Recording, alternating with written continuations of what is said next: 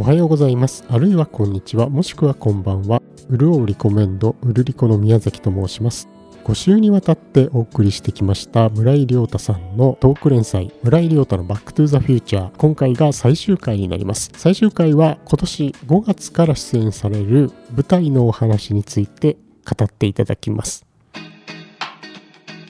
今度この世界の片隅にミュージカルですね、はい、これの来年の5月から上演されますけどこちらへの出演も発表されましたね、はい。これも漫画原作ですよね。まあまあそうですね。漫画原もともと漫画なので、ははいい、そうですね。まあ映画化されたり実写化もされたりまあいろんな方面でやってますけどだからまあ今度はミュージカル化ということで。でもこれ意外ですよね。これがミュージカルになるっていうのはうん意外ですね、戦争の時の話ですよね。そうですね。ちょっと公式サイトで拝見しましたらはい。この映画をおばあ様と一緒にご覧になったって書いてまして、やっぱり戦争の時代のことをよくご存知でらっしゃるからということだったんですか、はいそうですね。あのやっぱりなんていうか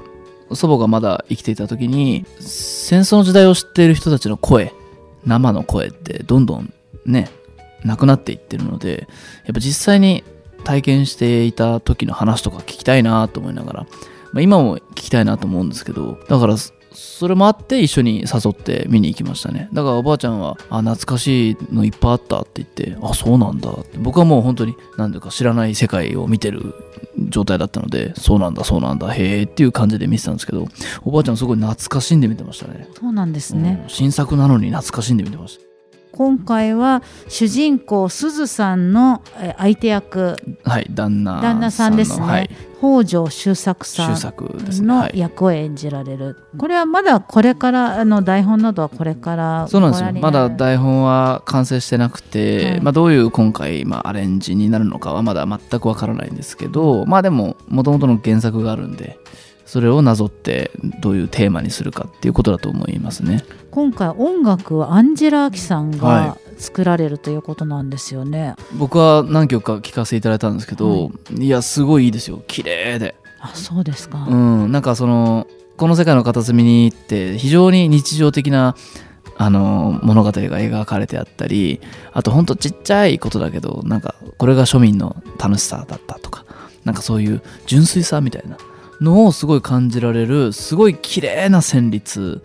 とメロディーとあと、まあ音楽で彩られててすごいあの心があったかくなりそうな感じがしました。うん、だけど戦時中ということもあってその戦争のなんか悲しさというかトゲトゲしさというかその時に生きていた人たちの心の動揺とかとかを結構描いてると思っています。うん、だからすごく美しいミュージカルになりそうだなっていう感じはしますね。うん、生々しさと美しさがこう混同してるような、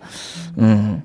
雰囲気になりそうな気がします。まあやはり戦争のね戦時中の話なので、まあ、だから今回のミュージカルで何をテーマにして書くか、まあ、要は表現するかっていうのが多分今作ってる最中だと思うんですけど、まあ、この世界の片隅って結構やっぱりその時の日常生活をもう淡々と描いていくっていう、まあ、物語、まあ、基本的にはこの庶民の人たちの戦争との付き合い方だったりとかそういうことを彼彼女たちなりのなんかユーモアだったりで、あの受け止めてたと思うんですけどなんかそういうのを、まあ、今回ミュージカル化して演劇にするにあたってやっぱ多分テーマを決めると思うんですよね。最近やっぱり戦争の話多いですね、まあ世界がそうなってるっていうのもありますけどで、はい。そして同時に世界がそれを今ビビッドに捉えられるアンテナが出てるというかし知っとかないと、うん、良くないよねっていうようななんか空気があるというかっていうのはすごい思っててだから最近戦争作品多いんです。僕の周りでは多いですね、うん。僕が勝手にそれだけを見てるだけかもしれないですけどでもなんかそういうのってすごくやっぱり平和と戦争ってなんかすごくちゃんと考えて知っておかないといけないしこの平和を維持するためにも戦争ということを、うん、分かっておかないといけないし、まあ、だし、ね、今世界で実際に起きてることだし、まあ、ずそれを演劇にする理由があるのであれば、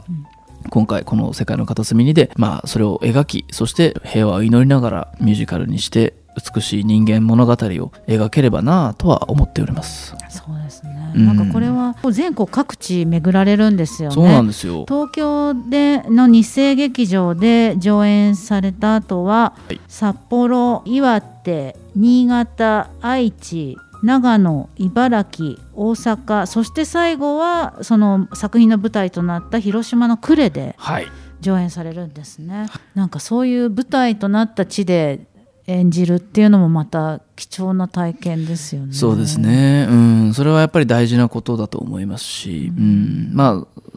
あ、この作品を届ける意味でも、うん、やはり最後の地はそこなのかなと思います。はいそうなんですね。うん、これはおまけのように伺うんですけど、はい。この間あのコンサートは初めてのソロコンサートを開催されましたよね。あの時に私が初めて知ったのが「戦国鍋」っていう、ん。あの作品テレビ作品でなんていうんですか歴史バラエティみたいな感じまあまあおっしゃる通りです。はい、えーその作品の中で歌ってらっしゃった曲を歌われたらお客さんたちがものすごいこう盛り上がってたそうのにですね。驚きまして、そうですね。僕も驚きました。驚きましたかまだみんな歌詞覚えてたんだと思いながら、はい。もう10年以上前の作品だったりするんです、ね、約それぐらいですね。うん、はい。うん、でも、なんか、まあ、あの時、その戦国鍋っていう作品って、まあ、バラエティのような、な、あの、歴史学ぶ作品みたいな雰囲気で、まあ、あの、見ていただければわかるんですけど、なんか戦国武将がもしキャバクラに行ったらとか、あとまあその戦国武将たちがもしテレビ番組の歌番組のアイドルグループとして出てたらみたいな。なんかもしなんとかだったらみたいなのがこうなんとなくこうやってて。で見てるとなんとなく歴史が学べて気づいた時には結構歴史に詳しくなってるみたいな番組なんですけど。なんか結構そのどちらかというと非常に斜めなあの作品で、はい。あの正統派とはちょっと違う、うんちょっと面白い作品だったんですね。だからなんかそれもあってすごいあの皆さんに反響をいただいて結構一瞬ブームになったんですよ。でそれで戦国鍋って面白いよねっていう人たちがたくさん増えてくれてでもなんかああいうちょっと変わった作品をやれるというか携われるっていうのはやっぱ僕自身すごい好きでなんか普通のことやるよりちょっと変わったことをややりたいなっていうのはやっぱ思うんですよ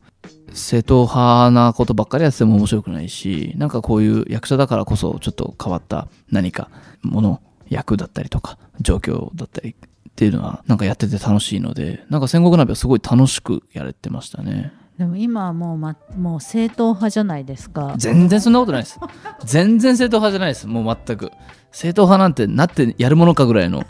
ずれ方を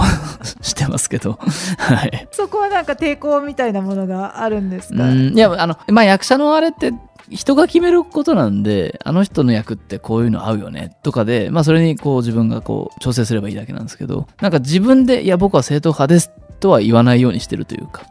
うんなんかまあしかもね今もう何がまっすぐで何が普通かとか分かんないじゃないですか、うん、そういう時代ですしなんかあんまり気にしないようにしてますね。周りが正統派だねって言ったらあじゃあ正統派なんだっていうふうに 話し合わせるぐらいの感覚で やってはいます。自分でこう幅を決めないっていうのはあるかもしれないですね。うん、なんか役者としていろんな役になるためにはなんか自分ってこうだよなっていうのもあるけど自分でレールを決めないっていうのははい感じます。じゃあこれから「バック・トゥ・ザ・フューチャー」はさておき。はい。さておき。に さておき。さておくんですね。それ以外にそう、はいはいはい。もうあれあの十分思いは伺あそうかいましたから。もうこれ以上聞いてもあいつあの話しかしねえだろうなってなりますしね。それ以外にはい。今後ご自分がこう目指してらっしゃるところこんなことやってみたいと思ってらっしゃることがあったら教えてくださはい。難しいですね。意外と僕こういうのやりたいっていうのはあんまないんですよ。い。うん。でもこれ一貫してあるのはやっぱりまあ今その舞台を見に来てくださったりするときに舞台のチケット代って今すごい高いんですよそうですね。高ーってなるじゃないですか友達誘えないよみたいなはい。うん趣味が一緒じゃないと。そうそうそう趣味が一緒だったり はい下手に下手に誘え下手にって言い方おかしいけどね簡単には誘えないから。絶対これはおすすめですというものだって。いうものじゃなければなんかいいなかなか言いづらいじゃないですか、はい。ね、個人の趣味になっちゃうし、はい。だからなんか見てもらうからにはやっぱ作品の内容がどうであれ楽しんで帰っていただきたいんですよね、めちゃくちゃ暗い話とかはい。もう救いようのない話とかでもいいんですけど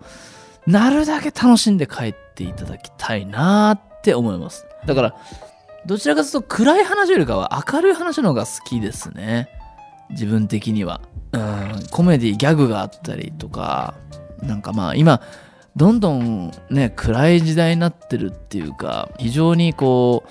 うなんだろう明るく前向きにいけるみたいな雰囲気じゃない時代だからこそなんかエンタメっていうのはやっぱりなんか笑ってああ楽しかったっていう風になって帰っていただきたい。で明日への活力になるような。そんなエンターテインメント作りって重要じゃないかなって思います。まあもちろん大事なことだったりとかこれ一回考えましょうよっていうことは作っていいと思うんですけどなるだけ笑って帰っていただきたいですね。コメディ系はもともと好きですし、すごいあのやってて楽しいですし、はい。コメディ系はやりたいなとは思いますね。うん。思いっきりじゃあ笑かせるお芝居。まあそうですね。笑っていただけるお芝居、うん、だったり、まあ、たまにはすごく深刻な話題とかっていう、その緩急をつけたいかなと思いますね。だからそういう意味で言うと僕尊敬してる俳優さんで、はい。あの小日向文世さん大好きなんですよ、はい。小日向さんって超面白い役と超怖い役。両方やるじゃないですか。はい。あれ素晴らしくて僕あれいいなって思うんですよね。うんだからなんかそういう超面白いよねってなるけどでもあの役だと超怖いよねっていうそういうなんかギャップのある俳優さんっていうのは憧れはしますね。であとなんか自分的にもなんかそういう風なえー空気感というか、まあ、もしくは役者として成長するのであれば、うん、なんかそういうところを目指したいなとは思います。うん、で今まあ舞台が非常に多くてらっしゃいますけれども、例えば映像作品というのはいかがですか、まあ、そもそも最初テレビドラマでそうですね。出てこられたんですけれども、やっぱりこう関心はお持ちでいらっしゃいますか？映像も全然はい。あの好きですしまあなんか映像の現場って本当特殊だなって僕は思いますね。映像は僕監督のものだと思ってるんですよ、監督がこのシーンいらないなとかこの人のアップいらないなと思ったら変えるとかが自由にできるから、まあ、監督のものだと思ってて、役者のものじゃないんですよね。だけど舞台はこう役者のもの要は舞台上に立つのはもう役者なんで結局。だからこう自分のものにできるっていう楽しさがあるなと思っててそこはもう全く違うジャンルなんですけど、まあ、映像は映像で全然はい楽しくやらせていただいてますじゃあまたぜひいろいろな作品で拝見できるのを楽しみにしております。はいありがとうございます。ぜひあのバックトゥザフューチャーマーティの役を獲得されるように、そうですね。もうそれが叶ったらもう何でもいいですね。もう何でもいいですわ僕。もう逆に逆にすっきりしてこれから生きれるかもしれないですもうああもう人生で終わったわみたいな。夢叶えたわって終わっちゃ困りいうますけど。っていう感じですね。あもうやりたいことはやったからやりたいことやっったなっていうふうになりますね。あとはじゃあどの仕事でも、うん、打足になっていくかもしれないですね。そそっから先やめてはください。ダメだあいつって。最近適当だなあいつみたいなふうに思われるかもしれない。気をつけてください。いやそうです。それは気をつけないといけませんけども、まあはいそれぐらいの気持ちでやらせていただきますという、はい、楽しみにしております、はい。ありがとうございます。どうもありがとうございました。ありがとうございました